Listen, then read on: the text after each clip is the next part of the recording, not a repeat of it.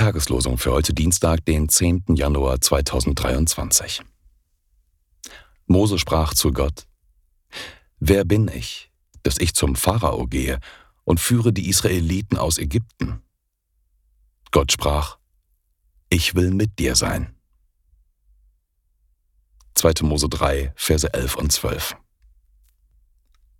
Jesus spricht, Siehe, ich sende euch wie die Schafe mitten unter die Wölfe. Darum seid klug wie die Schlangen und ohne Falsch wie die Tauben.